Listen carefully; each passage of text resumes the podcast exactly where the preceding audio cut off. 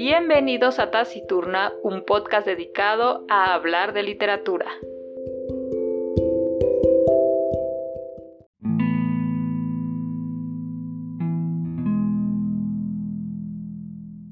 Mexicanos grito de guerra, el acero apretar y el bidón. Órale, ya te aprendiste el himno nacional. No, bueno, bueno, así como que aprendérmelo, pues no, pues sí, sí es mucho. Pero pues ya, ya ando en eso. Ah, ok, bueno, pero yo no sabía. Qué bueno que ya te lo estás aprendiendo. Oye, por cierto, ¿tú sabes de dónde viene el himno nacional mexicano? Ay, no, ya vas a empezar otra vez. No, pues, pues no sé, no sé, pero a ver, cuéntame, ¿de dónde viene el himno? Bienvenidos al breviario cultural. Entonces, ¿de dónde nace el himno nacional mexicano? El 12 de noviembre de 1853, Antonio López de Santana lanza la convocatoria para la composición del himno. Posteriormente habría otra convocatoria para agregar los arreglos musicales. Nacido en San Luis Potosí el 8 de enero de 1824, Francisco González Bocanegra decide participar en la convocatoria. Pero tenía un pequeño problemita, que no se le ocurría nada. Así que en ese entonces Guadalupe González del Pino, su novia y también su prima, decide encerrarlo en un cuarto advirtiéndole que no lo dejaría salir hasta que se le ocurriera algo que presentar. Órale, órale, Pancho, métete a ese cuarto, métete. No te voy a dejar salir hasta que escribas algo porque necesitamos ganar ese concurso. Así que después de cuatro horas, Francisco González le hace pasar una hoja por debajo de la puerta y le dice Creo que ya lo tengo. 26 personas participaron en esa convocatoria, de las cuales solo Bocanegra resultó el ganador.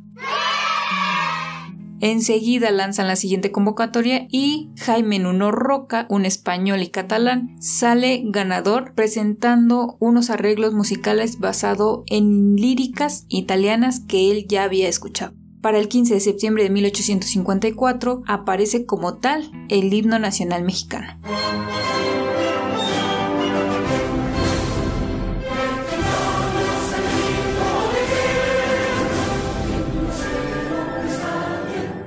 Pero sufre algunas modificaciones. Tras la revolución de Ayutla de 1855, los liberales derrocaron a Santana, cual lo mandaron al exilio.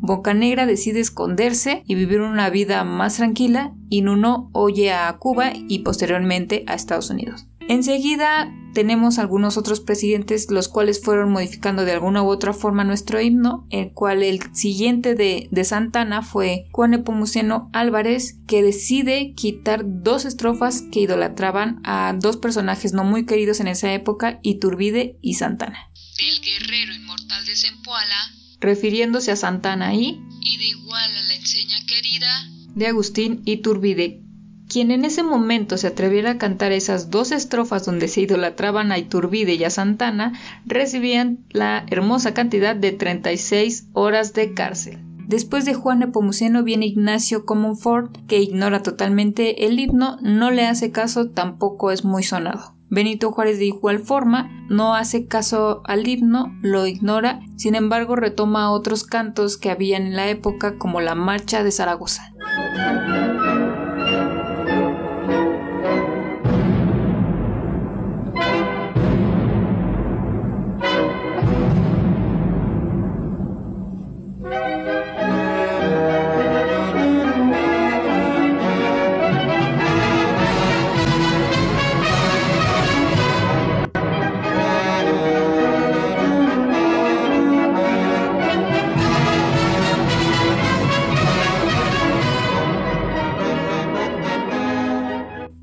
Don Porfirio Díaz Mori. Él retoma el himno, lo empieza a modificar y por fin hace la difusión de dicha obra maestra. Enseguida de él viene Manuel Ávila Camacho que decide cortar un poco el himno para que no se canten siempre 10 estrofas, Miguel de la Madrid decide hacerlo obligatorio en todas las ceremonias escolares y gubernamentales. Francisco González Bocanegra muere el 11 de abril de 1861 de tifoidea y el día de hoy podemos encontrarlo sepultado en la Rotonda de los Hombres Ilustres en el Panteón de Dolores. Y bueno, la letra le pertenece al Estado mexicano, sin embargo los arreglos musicales están registrados en Estados Unidos, precisamente en Hollywood. No, God! No, God, please, no! No! Y son usados en bastantes películas como fondo musical. Así es, Esa es la historia del himno nacional. Y ahora me dirán, ¿qué hay de recomendación? Pues tenemos un autor mexicano gracias al mes patrio. La historia que voy a contar empieza una noche en que la policía violó la constitución. Fue también la noche en que la chamuca y yo hicimos una fiesta para celebrar nuestro quinto aniversario. No de boda, porque no estamos casados, sino de la tarde de un 13 de abril en que ella se me entregó, en uno de los respiradores del taller de dibujo del Departamento de Planeación. Había una tolvadera cerrada que no dejaba ver ni el monumento de la Revolución que está a dos cuadras. Yo era dibujante. La chamuca había estudiado sociología, pero tenía plaza de mecanógrafa. Los dos trabajábamos horas extras. No había nadie en la oficina. A la hora del aniversario habíamos invitado a seis de nuestros mejores amigos, cinco de los cuales llegaron a las ocho cargados de regalos. El Manotas con el libro de Lukács, los Pereira con el jorongo de Santa Marta, Lidia Reynoso con unos platos de Sinsunzán y Manuel Rodríguez con dos botellas de vodka del mejor que había conseguido a través de un amigo suyo que trabajaba en la embajada soviética.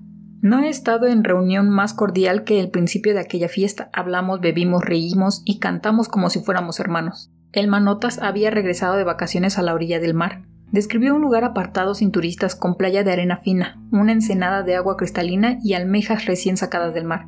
Quise saber las señas y él escribió en mi libreta, del puerto de Ticomán, tomar la lancha que va a la playa de la Media Luna, Hotel Aurora. No imaginé el significado que iba a tener para mí ese apunte. A las once, la chamuca sirvió el tamal de cazuela. Estábamos comiéndolo cuando llegó Ifigenia Trejo, la sexta invitada, con un desconocido. Cuando este cruzó el umbral, la fiesta se enfrió como si hubiera caído un aguacero. Ifigenia lo presentó como Pancho, y a nosotros como unos amigos. Desde el momento en que lo vi, Pancho me dio mala espina. Tenía un diente de oro, papada, traje, corbata y camisa. Lo primero que hizo después de darnos la mano fue pedir permiso para ir al baño. Apenas salió de la sala, le pregunté a Efigenia que estaba sentándose en una de las sillas de Tuli. ¿Quién es este? Trabaja en la Procuraduría. ¿Por qué lo trajiste? ¿Por qué él quería conocerlos a ustedes? Como no había suficientes platos, la chamuca tuvo que usar los dos de los de Sinsunzán para servir el tamal de cazuela a los que acababa de llegar. Cuando Pancho salió del baño, se quitó el saco, se sentó junto a Efigenia, en vez de comer, puso el plato en el librero. En cambio, aceptó la cuba libre que le ofrecí. Se la tomó al hilo, luego otra y la tercera se la sirvió él mismo, sin pedir permiso. Aprovechó el momento en que Lidia Reynoso se levantó para servirse dulce. Había cocada. Para levantarse de la silla de Tuli donde estaba sentado y dejarse caer pesadamente en el cojín lila, que Lidia había ocupado y que era el asiento más cómodo que había en la casa. Una vez allí, con las piernas dobladas, empezó a decir sandeces, que los socialistas tienen dogma, que el marxismo es una doctrina política inválida porque no tienen en cuenta la ambición del poder, que es una fuerza innata y que se encuentra en todo el ser humano, etc. Si va usted a hablar ahora de Stalin y de los campos de concentración de la Unión Soviética, dijo Olga Pereira, me despierta cuando termine. Para poner de manifiesto el desprecio que se sentía por Pancho, Olga se acostó boca arriba en el diván Lidia Reynoso, que no podía creer lo que estaba oyendo, me dijo entre dientes Pero este hombre es antimarxista. Pancho dijo que por qué, si el socialismo es un sistema perfecto, hay gente que emigra de los países socialistas. ¿Por qué? preguntó. Nadie quiere irse a vivir a la Unión Soviética. La chamuca le contestó con las manos crispadas debajo del huipil. Se equivoca, señor. Hay mucha gente de todas partes que emigra hacia la Unión Soviética, no más que lo hace con menos publicidad que los que reniegan del socialismo. Dicho esto, se levantó de su asiento y salió de la habitación. El manotas movió el banquito en que estaba sentado hasta quedar frente a Pancho y empezó a explicarle con paciencia infinita lo difícil que es erradicar del hombre el instinto pequeño burgués. Ifigenia se había soltado la melena y empezaba a hacerse las trenzas. Es su costumbre. Si llega a una fiesta de cola de caballo, se hace trenzas. Si llega de trenzas, la suelta, se cepilla y sale de cola de caballo pero deja en cualquiera de los dos casos cuatro o cinco pelos gruesos, largos y muy negros, inconfundibles como recuerdo de su presencia. Al verla con los brazos en alto y la boca llena de horquillas, comprendí que estaba un poco apenada por las idioteces que estaba diciendo su compañero, pero no lo bastante apenada. Me arrepentí de haberla invitado. Pancho tenía camisa blanca y un vaso verde en la mano. El manotas que se jalaba los bigotes de zapatista parecía una montaña café obscura puesta en un banquito con tres patas. En el diván rosa fuerte había tres figuras. Olga Pereira, larga y esbelta, de blue jeans, estaba recostada pegada al muro con la mirada puesta en el techo. Junto a los pies descalzos de Olga había ido a sentarse Lidia Reynoso, la más vieja de la reunión, de pelo gris y quexquetmelt anaranjado, que oía lo que decía Pancho con incredulidad en el otro extremo del diván. Junto a la cabeza de Olga estaba acurrucado Manuel Rodríguez, que trataba de leer a la luz rojiza de la lámpara la crítica del Estado capitalista, de Poliakov, que había sacado del librero. Carlos Pereira, que cree ser ideático de Che Guevara, cuyo retrato estaba en la pared, se mecía en la silla de palo y fumaba puro. Ifigenia seguía arreglándose el pelo sentada en sus famosas nalgas enfundadas en pantalones verde fuerte que se desbordaban del asiento. La chamuca apareció en la puerta de la recámara con la guitarra en la mano y me miró un instante. Comprendí que había decidido cantar para acabar la discusión molesta y las tonterías que estaba diciendo Pancho. Aplaudí y los demás, menos Pancho, aplaudieron también. La chamuca se abrió paso entre los invitados moviendo sus largas piernas con cuidado de no pisarlos y fue a sentarse a la orilla del diván. Se había quitado el huipil y quedado con la camisa de algodón bordado, que yo le había pedido que no usara en público porque dejaba translucir sus pezones que son demasiado oscuros. Templó la guitarra y sin hacer caso a lo que algunos le pedían que cantara, dio un acorde sonoro y empezó a cantar su canción predilecta, el retrato del guerrillero Carlos Macías. Me cuesta trabajo explicar lo que siento cuando canta la chamuca. En primer lugar, me enorgullece que una mujer tan bella sea mía. Es morena, tiene los ojos muy grandes, los labios carnosos, los dientes magníficos, de sus orejas cuelgan arracadas, su cuerpo podría ser el monumento a la raza. Pero también es un poco ridícula.